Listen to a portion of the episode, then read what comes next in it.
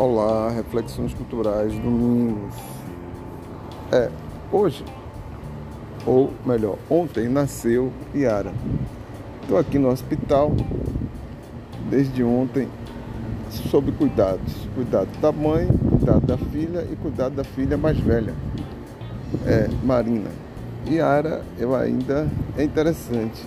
Você desenvolve é, um, um sentimento pela primeira filha e desenvolve outro tipo de sentimento pela segunda filha. Pelo menos eu, eu sinto que é diferente. É como se, querendo ou não, eu delegasse cuidados e atenções à Marina sobre Yara. Ela tem a diferença de quatro anos, não para cuidados afetivos, cuidado de harmonia no lar, cuidado no sentido de as duas estarem unidas, juntas, irmãs, né? É, são irmãs.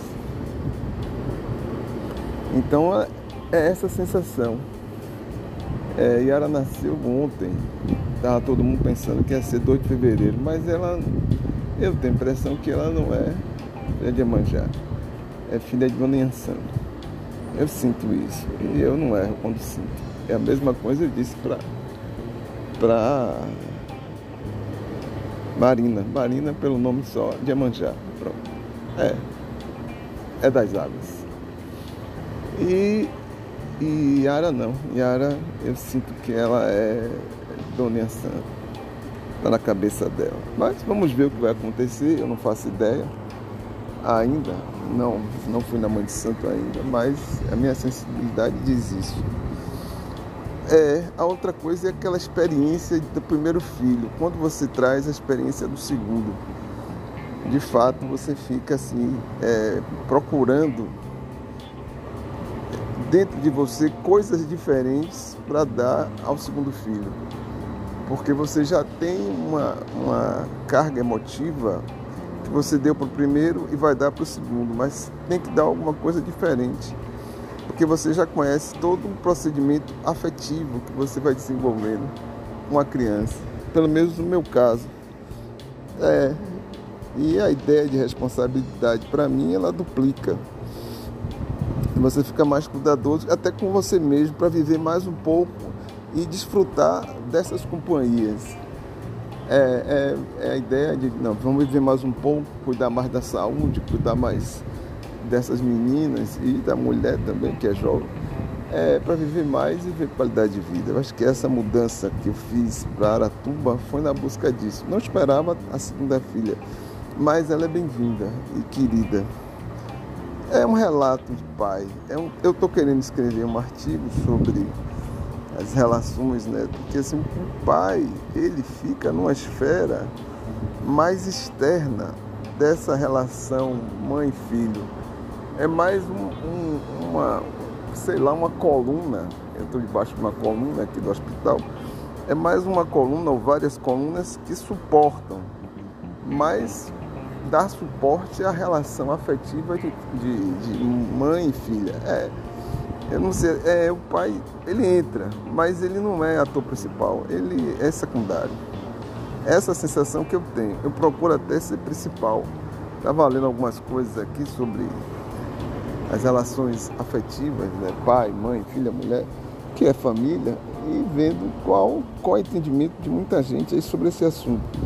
Mas não cheguei a nenhuma conclusão. Não sei, estou tô, tô falando de coisas que é final da gestação. Né? Acabou a gestação, Marina, é, Yara nasceu, e a gente está cuidando agora de como desenvolver é, relações afetivas. Marina gosta tanto que queria ser pequenininha, segundo ela.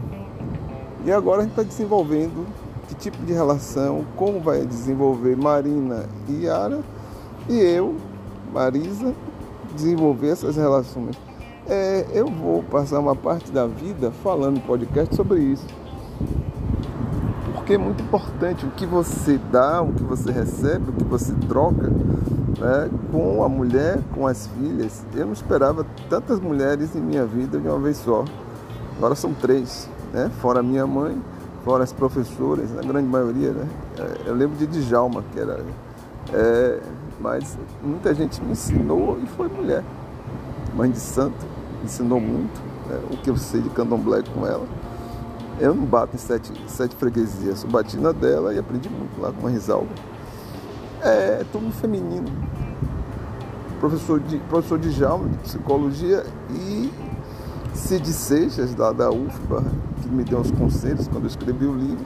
Jorge Araújo, que gostava de me convidar para assistir às aulas, e eu gosto dele, apesar lá de nossas diferenças.